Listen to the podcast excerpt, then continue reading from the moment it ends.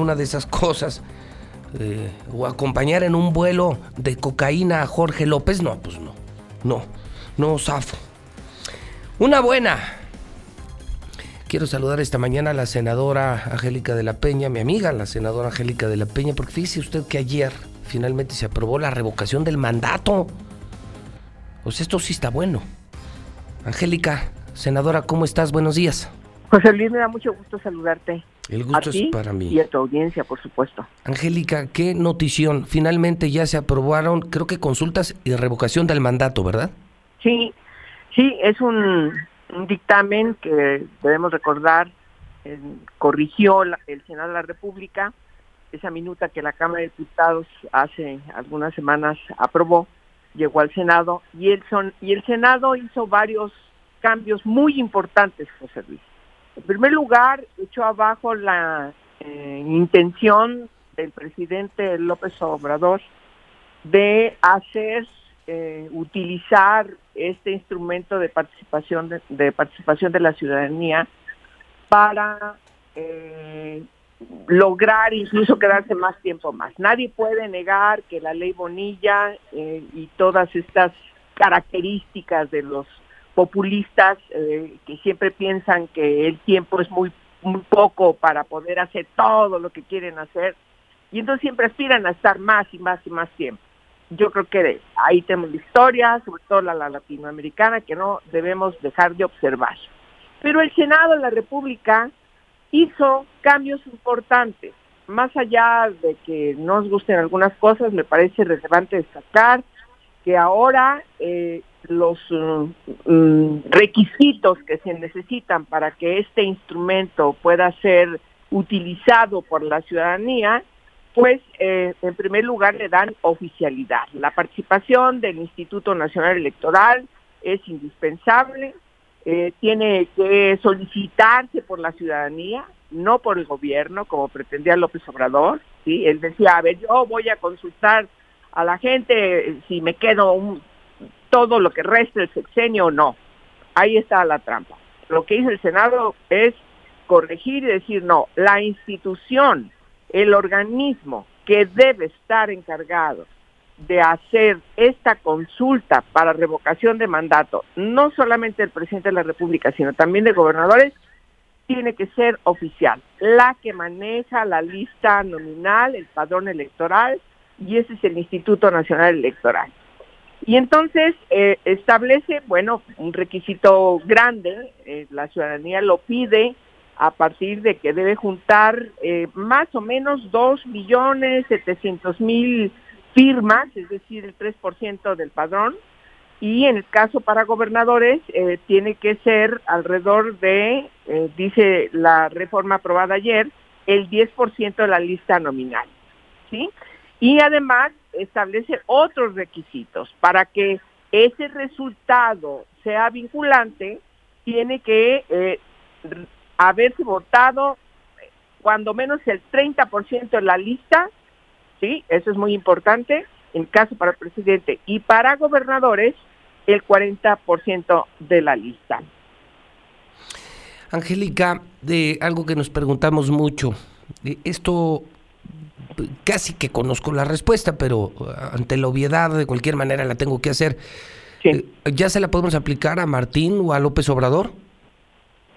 Sí, a cualquier em, grupo de ciudadanas y ciudadanos que, junten las firmas indispensables que em, establece esta reforma constitucional, que lo será cuando se logren la votación de la mitad más uno de los congresos locales, porque recordemos es una reforma constitucional, tiene que ser aprobada por el Congreso permanente, es decir, dos tercios de Cámara de Diputados, dos tercios del Senado, pero tiene que ir a los estados.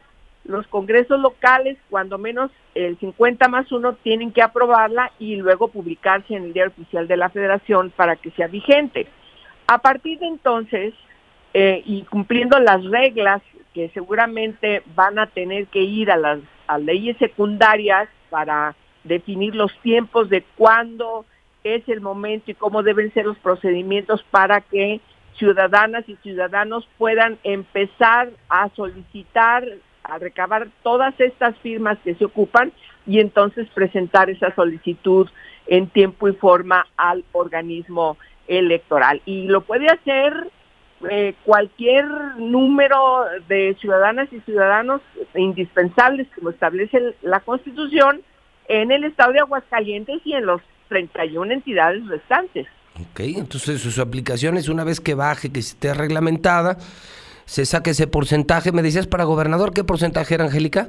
El, el para gobernador tiene que ser el 10% de la lista nominal. Me parece que una de las críticas que se hizo es que es muy alta, ¿sí? Pero bueno, este no es cualquier cosa. Eh, llevar ahora sí que a una consulta popular y en este caso pública, de carácter pública, a un gobernante este, para detener en ese momento o no la continuación de su mandato, pues es un requisito eh, no fácil de cumplir. Sin embargo, me parece que eh, pues hay otras formas, José Luis, si me permites decir, hay otras formas también de calificar a un gobernante. Yo creo que uno de ellos que luego se nos olvida es eh, la rendición de cuentas a la que está obligado en cualquier momento, no solamente cuando da su informe cada año.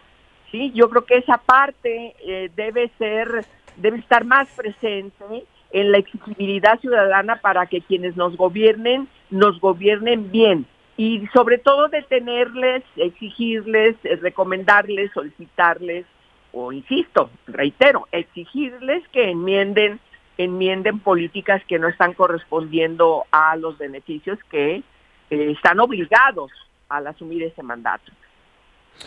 Pues muy interesante, de verdad, Angélica, creo que nos das una buena noticia, la rendición de cuentas, la posibilidad de parar una administración y, no andar con que ellos son juez y parte y eso de que yo modifico la ley para ser muy, muy puro, muy limpio, pero a partir del, del que me sigue, no de mi administración, creo que es un gran avance que lograron ustedes ayer en el Senado, Angélica.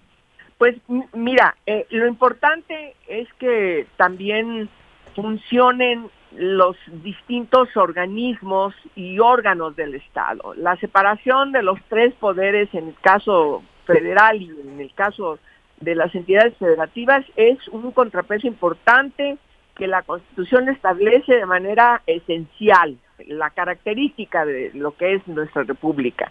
Y por supuesto los otros organismos autónomos también son importantes para que sean contrapesos, sobre todo de los poderes ejecutivos. En nuestro país son muy fuertes. Eh, mm, ahí hay un desequilibrio de siempre, un poder legislativo débil, a veces eh, no corresponde a lo que eh, debe hacer en este en esta vigilancia de que la ley se cumpla.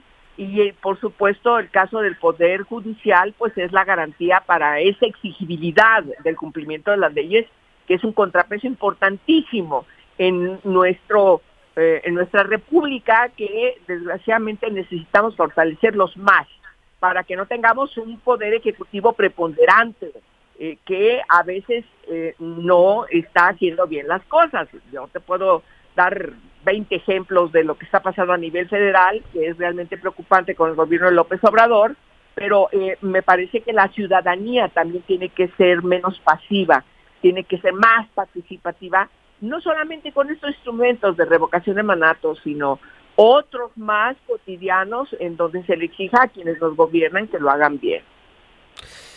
Pues senadora, te mando un abrazo y te aprecio muchísimo la entrevista, confirmar esto que es nota nacional, una gran noticia. Angélica de la Peña, un millón de gracias. Gracias a ti, José Luis. Felicidades y saludos de nuevo a todos ustedes. Muchísimas gracias. Es Angélica de la Peña. Oiga, pues entonces dos cosas relevantes.